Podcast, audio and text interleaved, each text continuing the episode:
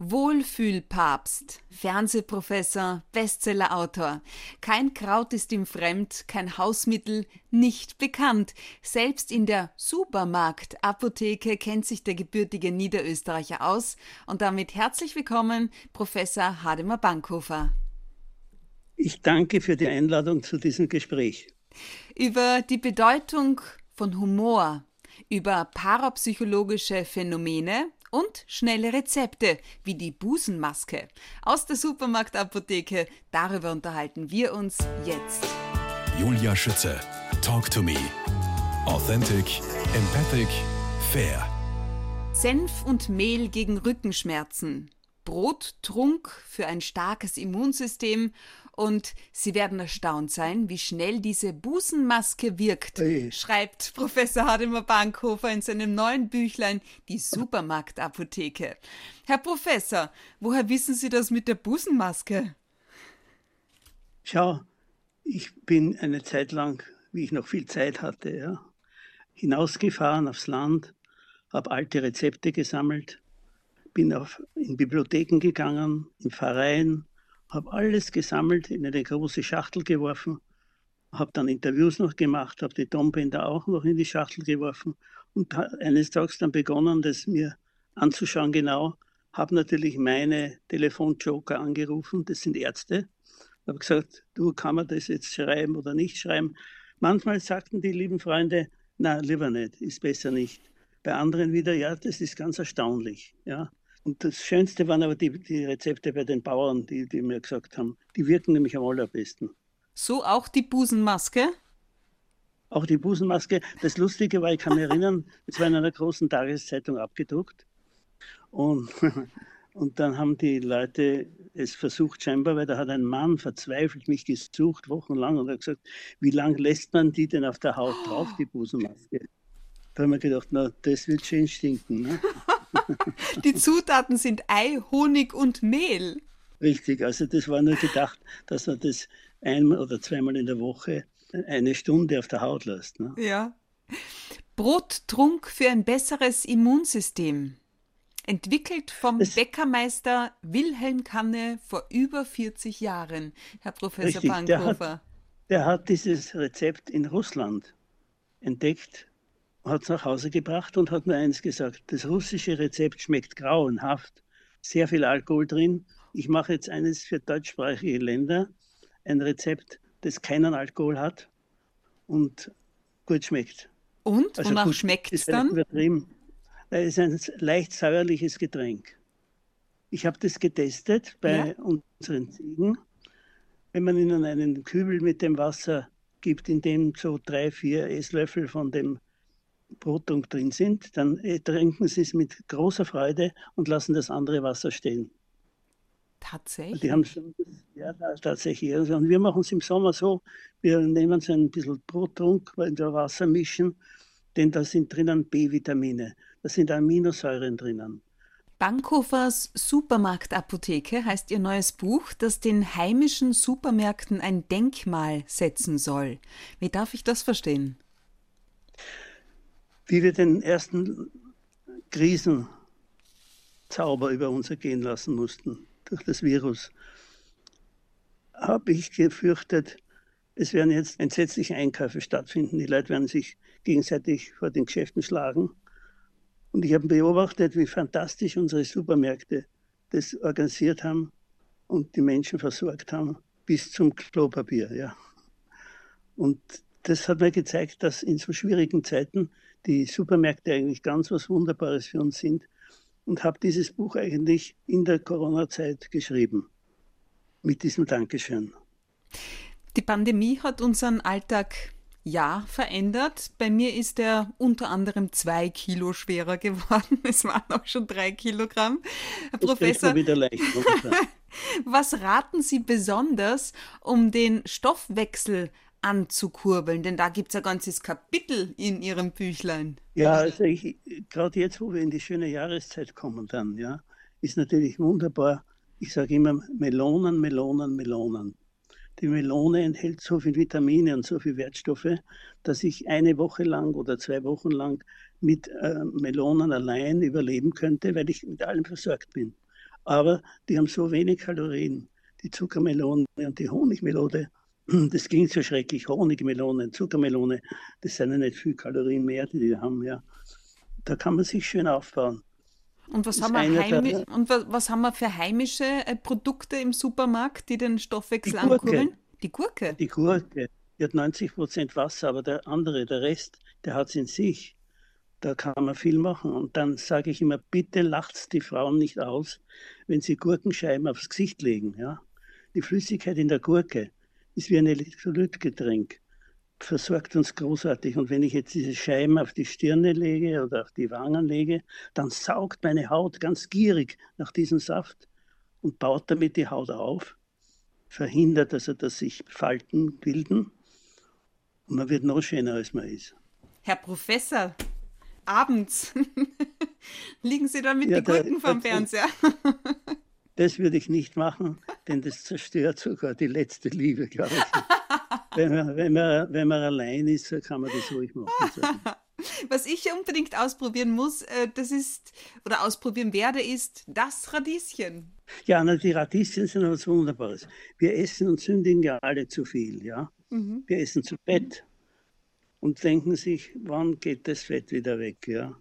Und das können die Radieschen. Wenn ich jetzt ein Stück fettes Fleisch habe, sollte ich einen Radieschensalat dazu essen oder rohe Radieschen kauen, weil die scharfen Senföle der Radieschen, die machen was Wunderbares. Sie schnappen sich einen Teil des Fetts und transportieren es über den Körper aus, sodass dieses Fett im Körper des Menschen gar kein Unheil anrichten kann.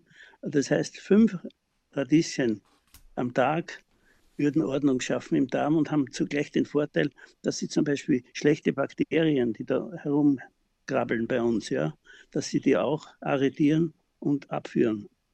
Und dadurch ist natürlich für uns das Radieschen ein Entgiftungsgemüse. Großartig. Entgiftet sind wir, leichter sind wir, brauchen wir nur noch wieder mehr Energie. Nicht aber mit einem Löffelchen voll Zucker, sondern Honig empfehlen Sie und oder ein, zwei, mehrere Schnapsgläschen. ja, aber, aber, mit, aber nicht mit Schnaps, bitte, sondern mit Sanddornsaft zum ja. Beispiel, der sehr, sehr hilft und der uns sehr viel Kraft gibt, weil er so viel Vitamin C hat. Ich rate jedem, wenn man jeden Tag ein Viertel Liter Wasser hat und da hineingibt ein Drittel Sanddornsaft, dann ist man sehr gut versorgt und hat schon genügend Vitamin C getankt. Das Herr, ist sehr, sehr wichtig. Herr Professor, jetzt sind wir aufgetankt, schlank, fehlen nur noch jugendliche Frische und gute Nerven. Was fällt Ihnen als erstes zu Nerven wie Drahtseile ein? Naja, das sind alles das an Gemüse und Obst, das uns versorgt mit B-Vitaminen. Und wenn man zu wenig hat, muss man mit einem Apotheker oder mit dem Arzt einmal reden, ob man vorübergehend eine Vitamin B-Kur macht, wo alle Vitamine B1 bis B12 drin sind. Also das kann uns schon sehr, sehr helfen. Aber vor allem, vor allem ist wichtig zum jung und fit bleiben und Energie haben, ist wichtig, Wasser trinken. Wir trinken alle viel zu wenig Wasser. Wir schütten unseren Saft rein. Ich mache das selber, diese Gefahr ist immer da. Man sollte ganz sauberes, gutes, schönes Wasser nehmen und sollte jede Stunde ein Glas trinken. Das hilft einem schlank bleiben oder schlank werden und das reinigt die Zellen und das ist natürlich auch was sehr, sehr Wichtiges. Und wenn man nicht Überblick hat, dann stellt man sich am Morgen drei Flaschen stilles Mineralwasser, still ist immer das Gesündere, ja, hin und sagt, abends müssen diese drei Flaschen leer sein. Oder ein Krug, die drei Liter, ja. Also das ist die beste Möglichkeit, selbst zu kontrollieren, wie, wie ich das mache. Ich habe das im Fernsehen beim ORF einmal gemacht und habe gesagt, Freunde, jede Stunde ein Glas Wasser, einen kleinen Schlucken, das erhält auch die Haut jung und man hat weniger Falten, weil von innen wird das geglättet, ja. Dann bin ich vom ORF runtergefahren zum Flughafen und habe natürlich in meinen deutschen Programmen, wo ich damals sehr, sehr viel gemacht habe, ja, bin im Flugzeug gesessen. Auf einmal steht die Stewardess vor mir mit einem Tablett und einem Glas Wasser und sagt, Herr Professor, hier ist Ihr Wasser. Ich habe im ersten Moment nicht gemeint, was sie meint. Sagt, Sie sagen doch immer jede Stunde ein Glas Wasser. Hier ist es. Ja. Also oh, wie aufmerksam. Ja, die Leute passen ja auf. Und darum muss man aufpassen, dass man einen keinen Blödsinn sagt. Ne? Ja, unbedingt. Was in dem Büchern ja. auch noch drinnen steht, unter A und O in Sachen Anti-Aging, Brokkoli und erhitzte Tomaten. Paradeiser. Ja, ja. Das ist so, die Paradeiser oder Tomaten, wie immer man sagt, ja, die haben sehr, sehr viel Lycopin drin, das ist der rote Farbstoff. Und man ist erst im Laufe der Zeit draufgekommen, das Lycopin hilft uns sehr, senkt das Krebsrisiko zum Beispiel, aber es wirkt noch viel besser, wenn diese Tomaten erhitzt worden sind und wenn sie nicht roh sind. Und das ist natürlich auch eine wichtige Tatsache, die man sich merken sollte immer. Zum Beispiel, ja, wenn man etwas Geräuchertes, man macht eine Wanderung, einen Ausflug, nimmt was Geräuchertes mit oder eine dürre Wurst, ja, und jetzt setzt man sich da hin und isst dies mit dem Brot und dann sollte man Tomaten dazu essen, weil das Geräucherte ist ja nicht sehr gesund. Ne? Ja, aber gut, wir du können nie erhitzen beim Mann. Nein, das, na, das, da genügt wenn man kalt nimmt, die Tomaten. Ja? ja? Aber das Schöne ja. ist dabei, man muss natürlich schauen, dass die Relation stimmt. Ich kann nicht eine Scheibe Tomaten essen und einen halben Kilo Speck. Ja? Das geht eigentlich nicht. Ja? Aber das sind so kleine Geheimnisse, die in unserer Nahrung lauern und warten und wollen nur verwendet werden. Mhm. Man muss mhm. es nur wissen und muss sich merken. Und was ist mit dem Brokkoli? Der Brokkoli, der hat Sulforaphan, ein Stoff, der Gift aus dem Körper ableitet. Wenn zum Beispiel jemand raucht und er kommt nicht los von der Zigarette, ja, sollte er trotzdem dranbleiben. Aber das Wichtige ist, er soll schauen, dass er zwei bis dreimal in der Woche Brokkoli, gedämpften Brokkoli zu sich nimmt, weil er dann dafür sorgt, dass die Gifte, die durch die Zigarette im Körper bleiben, besser ausgeleitet werden. Also ich sage jetzt bitte nicht, dass die Leute behaupten, der Bankhof hat gesagt, ich kann weiter rauchen. Ja. Muss nur Brokkoli Und, essen. Brokkoli essen. Aber als Übergang ist der Brokkoli ganz wichtig als Entgifter.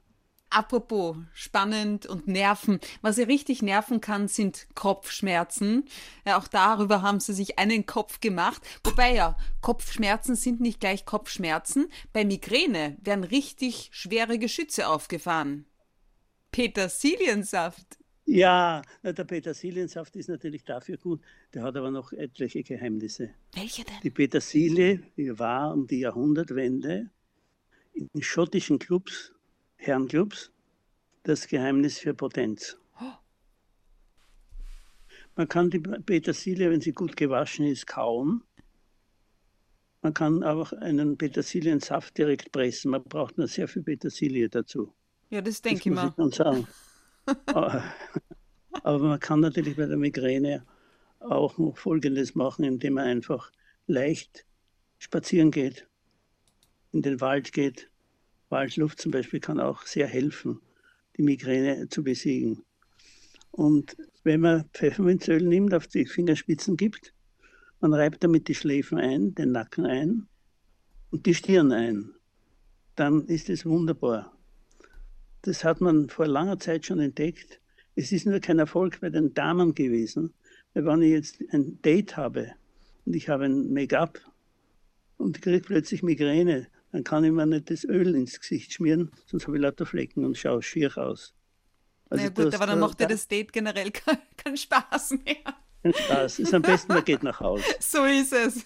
Und kaut dann der Petersilie und drückt Richtig. sich die Zitronen auf die Schläfen. Herr Professor, aber was wie gesagt, die Petersilie, ja? die Petersilie hat, wie gesagt, den Vorteil, dass sie die männliche Potenz stärkt ein bisschen. Na, dann lasse ich meinen, meiner Begleitung ein bisschen Petersilie. Zumindest ja, übrig. Genau, richtig, ja. Was haben denn Sie zuletzt gebraucht oder gemacht, das in Ihrem Büchlein steht? Oh ja, ich, ich halte es mit dem Kneipp sehr. Duschwanne oder Badewanne 20 cm hoch mit kaltem Wasser und da zwei Minuten im Schritt herumgehen. Das ist sehr, sehr gut. Das hilft sehr gut wenn man Kopfweh hat zum Beispiel. Ich habe nur das Glück, ich habe nicht viel Kopfweh. Das ist ja immer das Schlimme, aber es leiden ja Leute sehr darunter. Ne? Viele Grad leiden da sind dass wetterfühlig. Gar, mhm. die gar nicht zur Arbeit gehen können. Ja, und die Wetterfühligkeit ist ja eine, ein eigenes Kapitel. Da hilft seit dem Mittelalter, weiß man, das ist die Melisse sehr gut. Ist der Melissentee ein großer Helfer. Apropos Helfer, Professor Hademar Bankhofer, Ihre Mutter war eine Königin der Kräuter. Ihr Vater, und ja. jetzt kommt's, ein Pharmafanatiker, der schon vorbeugend Kopfschmerztabletten eingenommen hat. Wie haben ja, die beiden zusammengepasst? Ja, das kam zum Beispiel so, mein Vater war in der Küche und hat gerade eine Kopfschmerztablette geschluckt. Meine Mutter hat liebevoll gesagt, ach, hast du wieder Kopfweh? Nein, aber ich habe eine wichtige Sitzung, damit ich sie erst gar nicht kriege, hat er gesagt. Er hat das wirklich geglaubt. Und ich kann mich erinnern, der Besuch einer Apotheke war für meinen Vater was Heiliges fast. Ich kann mich erinnern, auf der Schwedenapotheke in Wien bin ich einmal mitgegangen als kleiner Bub und habe miterlebt, wie er reinkam. Alle haben mich schon, haben mich schon gekannt. Ja. Er hat gesagt, Christiante Damann, was gibt es Neues auf dem Gebiet des Abnehmens? Und er hat das alles probiert, ne? Mhm. weil, er, weil er gewusst hat und vertraut hat der Pharmaindustrie. Und meine Mutter hat immer mit Kräutern aufgefahren. Und ich saß natürlich jetzt so dazwischen. Vielleicht ist es sogar der Grund dafür, dass ich in meinen Büchern immer wieder beides schütze und stütze. Mhm. Weil ich sage, Hippokrates hat schon gemeint, man sollte das neu Entdeckte verwenden, aber auch die alten Rezepte nutzen. Hadimir Bankhofer geboren worden am 13. Mai 1941 in Klosterneuburg. Da gibt es ja heuer noch einen Runden zum Feiern. Aber Richtig. Ihr Vater, hätte er sie nicht lieber im Krankenhaus auf die Welt kommen gesehen oder ja, was sicher. war der Grund für die Aber Hausgeburt? Sie müssen, Sie müssen Hat sich die Mama durchgesetzt? Dort, wo wir, nein, sondern wo wir gewohnt haben, das ist ja heute voll verbaut. Es waren damals drei Häuser sind dort gestanden und wir hatten ja kein Auto und nichts. Ne? Das war ein, ein, einziges Fahrrad war in der Familie da. Und wie die Wehen eingesetzt haben bei meiner Mutter, hat mein Vater nachgedacht, was ist näher, die nächste Hebamme oder das Krankenhaus? Und die nächste Hebamme war näher, kam dann mit Tüchern und heißen Schüsseln und hat mich dann zur Welt gebracht, in dem Zimmer, in dem ich heute fernschaute am Abend. Wow. Also es ist eine Netflix-Geburt. Herr Professor, in welchem Umfeld sind Sie aufgewachsen? Womit assoziieren Sie Ihre Kindheit? Mit viel Natur, mit viel Obst und Gemüse, das bei uns gebaut wurde. Und dass es einfach wunderschön war. Die Nachbarbuben waren ein bisschen älter wie ich, aber mit denen hat man gespielt. Das Nachbarmädel, das eigentlich lieber ein Bub gewesen wäre, hat mitgespielt, ja. Also ich hatte eine wirklich traumhafte Kindheit, muss ich sagen, obwohl die Zeiten ja nicht sehr großartig waren. Aber meine Mutter hat da auch wieder Großartiges gemacht. Ich muss es einfach sagen, es gab da natürlich durch die Besatzungsmacht sogenannte äh, Stuben, wo man für Kinder Essen holen durfte. Und da gibt es das grauslichste Essen, hat es dann gegeben. Wir waren in der russischen Zone. Das grauslichste Essen waren Nudeln in der Milch. Also Bandnudeln in Milch und ich konnte das nicht essen. Was hat meine Mutter gemacht? Die ist mit der Milchkanne mit mir dorthin gegangen, hat sich die vier Schöpfer geben lassen. Wir sind nach Hause gegangen, hat sie die Nudeln durch ein Sieb gesiebt, gewaschen mit Wasser und hat eine Nudelsuppe draus gemacht für mich. Und die Milch hat sie dann Kakao verzaubert. Ist das nicht liebevoll? Ach, ist das nicht was Tolles? Mhm. Ja, also das waren die schweren Zeiten, die durch unsere Eltern. Und darum muss ich ja fast lachen, wenn alle jetzt so unheimlich entsetzt sind, weil sie zu Hause bleiben müssen. Das gab schwerere Zeiten in Österreich auch. Apropos Mutter und Liebe, Herr Professor, das Studium, das Studium der Rechtswissenschaften haben Sie Ihrer Mutter zuliebe angefangen? Richtig, eigentlich beide Elternteile. Während meine Mutter im, im Kino so gern gesehen hat, die Verteidiger, der dann gesagt hat, sieht dieser Mann aus wie ein Teufel oder wie ein Gauner? Das hat ihr so gefallen. Hat gesagt, andere Leute sozusagen raushauen. Und mein Vater hat gesagt, na, Staatsanwalt wäre schon schöner. Ja? Also das heißt, ich war ein braver Sohn und habe mir gedacht, nur wenn meine Eltern wollen, dass ich Jura studiere, dann mache ich heute halt Jura. Mit einem Schulfreund habe ich das begonnen. Ja? Und der war so strebsam. Am Anfang hat man natürlich noch Freude gehabt, da war es interessant. Und dann bin ich schon heimlich hinübergegangen zur Publizistik weil da so spannende Sachen erzählt worden sind. Meine erste Arbeit lautete damals äh, die Bänkelsänger, die erste Zeitung der Zeit. Also die Bänkelsänger, die von Dorf zu Dorf gezogen sind und Nachrichten gesungen haben, waren eigentlich sozusagen der Beginn der Zeitung, der Ortszeitung. Und eines Tages gab es eine Aussprache mit meinem Vater. Er hat gesagt, du willst also wechseln, nicht Jura machen, Germanistik machst dazu, das willst du, was willst du mal werden? Gesagt, weißt du, Schriftsteller oder Redakteur oder so. Was so einen Hungerleiderberuf möchtest du ergreifen? Das ist ja Wahnsinn, das ist ja keine Sicherheit. Aber wenn du es gern machst und glücklich sein willst, dann, dann mach's.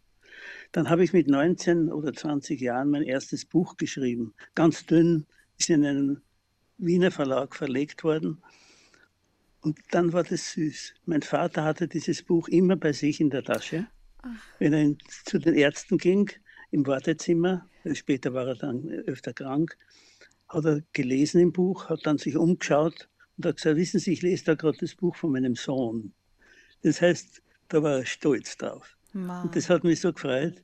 Das war so schön, weil sie wirklich mich das haben studieren lassen, was ich wollte. Hm. Und sie haben mir damit die größte Freude des Lebens gemacht. Ich sehe meinen Beruf eine Gnade, dass man das machen darf. Mit so vielen schönen Leuten, netten Leuten, die man da kennenlernt. Das ist einfach toll. Herr Bankhofer, Sie waren ja auch als Reporter bei verschiedenen Wochen- und Tageszeitungen tätig, ja sogar stellvertretender Chefredakteur der Wiener Zeitung. Ja. Wie haben Sie diese? ich habe alle, ich habe alle Stufen durchgemacht und das ja. ist am besten, weil da lernt man am meisten. Ich kann mich erinnern, wie ich zum ersten Mal bei einer Tageszeitung gearbeitet habe, haben wir die geschickt bei einem Autounfall, wo die Leute verbrannt sind. Das war schrecklich anzuschauen, ja. Und, aber da habe ich gemerkt, dass es auch düstere Stunden gibt in dem Beruf. Aber ich hatte ganz tolle Lehrer, wie den Peter Müller zum Beispiel. Das war einfach schön. War, da muss ich was Lustiges dazu erzählen. Der Peter Müller, der hat alle, alle am Faden gehalten, ja. Er hat Stimmen nachmachen können und bin auch mit ihm ausgefahren zu großen Sachen. Und da ist etwas passiert, weil er alle gepflanzt hat. Das hat ihm keiner mehr geglaubt zum Schluss. Jetzt müssen Sie sich vorstellen, ich bin auf einer Fürstenhochzeit in Salzburg mit einem Fotograf, gehe in der Früh runter ins Frühstücksraum und merke, dass alle so aufgeregt sind. Ich nehme natürlich brav meine Zeitung, schaue hinein und da steht ein Titelbild, die Meldung, die Fleischpreise steigen. Habe mir gedacht, warum sind alle so aufgeregt? Ja? Kommt der Peter Rapp, der damals auch bei einer Zeitung war, zu mir und sagt, na sag einmal, was sagst du? Hm? Sag ich, was denn? Na, liest du keine Zeitung? Oh ja. Ist doch furchtbar. Was ist passiert? Der Kennedy ist erschossen worden. Die, ich war bei der einzigen Zeitung, die das nicht gebracht hat. Und wissen Sie warum? Weil der hat am Abend Schlussdienst mit dem Chefredakteur gemacht, ruft ihn in der Setzerei an und sagt, Toni, alle stoppen, den Kennedy haben sie angeschossen. Geh bitte, Peter, lass uns in Ruhe mit deine blöden Scherze, hat aufgelegt. Dann hat er dreimal angerufen und gesagt, glaubt es wirklich? Glaubt es bitte? Der Kennedy ist angeschossen worden. Dann kam eine Meldung, der Kennedy ist tot. Jetzt hörst aber auf mit diesen blöden Scherzen, hat er gesagt. Dann lief der Peter Müller die Treppe runter, weil die Aufzüge waren von den Kolporteuren gesperrt, ja. Kniete sich neben dem Chef nieder und hat gesagt, bitte Toni, er ist wirklich tot. Aber da war die erste Ausgabe schon ausgeliefert. Ma. Und solche Sachen habe ich natürlich auch erlebt in breitem Maße. Professor Hademir Bankhofer, wir sprechen in Teil 2 gleich weiter.